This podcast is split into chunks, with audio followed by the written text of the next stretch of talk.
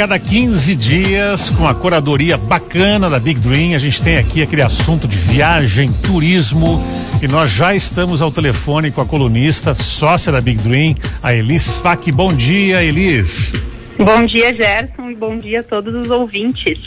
Bom, tem muita novidade para falar e eu quero começar contigo com as novas regras com relação à Covid, uso de máscaras e regras do Chile. Conta pra gente aí. Isso mesmo, então. O Chile uh, tem aí um facilitador agora que não tem aquele mais processo um pouco chato que era de validação de vacinas. Então hoje a gente vai emitir o comprovante, aquele pelo Conect SUS, e pronto, né? Já fica mais fácil a entrada. Eles ainda solicitam, Gerson, a declaração juramentada. Até dia 31 de agosto tem essa solicitação. Depois vamos ver, né, como que vão seguir as regras. E quem por acaso não tiver completado seu esquema vacinal também poderá entrar com um PCR realizado no máximo 48 horas antes da viagem. E outra ótima notícia, como você citou, são que agora nos voos nacionais não são mais uh, obrigatórias as máscaras. Até então as máscaras elas eram é, para uma proteção coletiva e hoje, né, como a, a própria Anvisa declara, se tornaram é, de proteção individual. Então ela fica é, facultativa e cada um pode utilizar se quiser ou não. Isso nos voos nacionais. Bom, mais uma informação que mudou nesses 15 dias que a gente conversa aqui foi a entrada no México, né? E também as alternativas para quem quer ir para o Caribe. Nos conta o que, que mudou aí, eles. Isso mesmo, o México ah, se tornou um pouquinho agora um problema, a gente está falando, Gerson, por quê? O México do dia 18 do 8 passou a exigir o visto físico. Quem já tem o visto eletrônico emitido vai poder entrar igualmente. Porém, quem não tem agora vai ter que fazer esse visto. E o que é complicado é que esse visto é feito em São Paulo, no Rio ou Brasília ele vai ter um custo de 48 dólares, hoje são cerca de 250 reais a permissão ela é válida por 180 dias.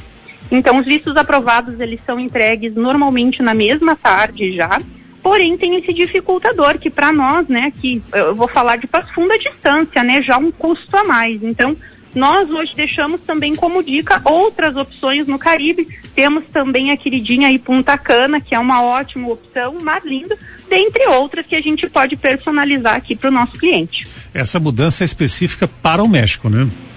Isso, ela é para o México. E quem já tem o visto, né? Tem algumas exceções.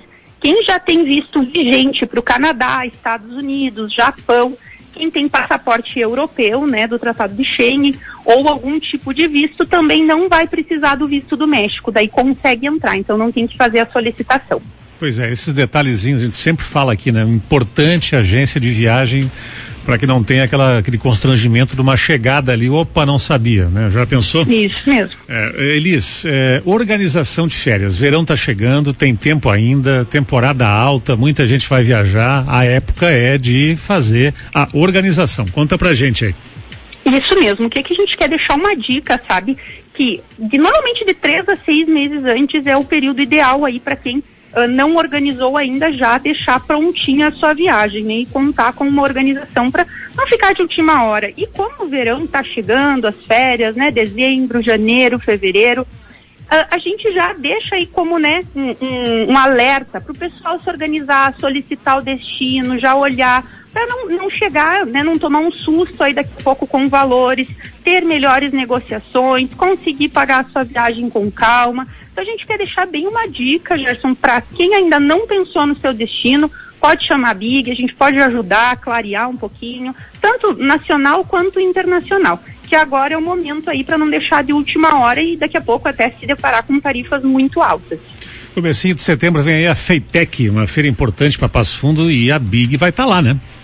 Vamos estar, vamos estar, já então a Feitec aí, que é uma feira, primeira, né, feira regional de inovação, tecnologias, negócios e conteúdos, que é promovida pela CISA, e nós vamos estar aí expondo lá na Feitec. Nós queremos deixar o convite a todos os ouvintes para passar no estande da Big, conversar, trocar essa ideia mesmo até sobre uh, as férias, né, organizar a sua viagem ou só tomar um cafezinho com nós e conhecer a Big. E a gente também vai deixar aqui um, um já um insight. Quem passar no stand da Big, se cadastrar lá no stand, vai estar concorrendo a duas viagens, as duas diárias da Gramado. Então, já vem lá tomar o café e ainda concorre à viagem, né? É ótimo. Bacana, Elise. E para fechar, é, com, vamos dizer assim, com, com o poder de quem viveu lá dois anos, o conhecimento, a nossa dica de hoje, o destino é Londres, uma cidade apaixonante. Conta um pouquinho mais pra gente aí. Isso mesmo. Então, Londres morei por dois anos. Essa é uma cidade que eu adoro. Ela é um pouquinho famosa, né, pelo tempo emburrado. Quando falam em Londres, falam, ah, sempre cinza, sempre chovendo. Mas Londres é uma cidade linda, encantadora e com muita coisa para fazer, né? Então, tem algumas dicas que eu vou deixar aqui, que é, Londres, por ser grande, ela é dividida por zonas de 1 a 5, né, sendo que a 1 é a mais central. Então, consequentemente, o transporte, você quando está lá também pode contratar ele por zonas. Sendo que, uh, quanto a zona mais distante, né, obviamente, mais caro vai ficando. O que nós recomendamos, então, como dica para os nossos passageiros, é sempre aí pegar aquele passe diário ou semanal de 1 a 3, da zona de 1, 1 a 3, onde estão as, as maiores e principais atrações. O transporte ele é muito funcional, os passageiros vão ter metrô, trem, ônibus, então fica muito fácil a locomoção. Eu nem recomendo carro, né, porque tem um pagamento para entrar na zona 1 de Londres, então já não vale muito a pena. Todo mundo também se pergunta na questão do tempo, né? Como, qual é o melhor período para ir a Londres? Londres faz bastante frio também. Ela é um pouquinho mais úmida, mas claro, quem quer pegar calor é julho, agosto vão ser os meses mais quentes. As temperaturas aí vão variar de 14 a 24 graus, mas chegam a picos de 30, 32. Então é um período para quem gosta de pegar Londres, Londres com mais sol, é ótimo, né? Quem quer frio vai ter que ir de dezembro a março para passar aquele friozinho, botar o casaco e sair fazer os passeios. Vou deixar aqui algumas dicas então de passeios, que é o Big Ben, a London Eye, Tower Bridge, o Palácio de Buckingham, que aí tem a troca da guarda, que é linda. E, claro, um ponto turístico que eu, Elis, vou, vou dizer aqui que para mim é muito legal e não é tão visitado pelos turistas, é o Observatório de Greenwich. Então é um ponto turístico onde você fica uh, dos dois lados do mundo, eu falo, né, nos dois cantos. Então você vai estar no Ocidente e no Oriente simultaneamente. Um lugar muito lindo. Quem quiser mais dicas também pode entrar em contato aqui com a Big. A gente personaliza o roteiro. Pode chamar no nosso WhatsApp, que é o 54992660008.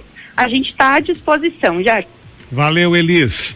Um abração grande, boa semana para vocês aí. Muito obrigada, Gerson. Um abração a vocês e a todos os ouvintes.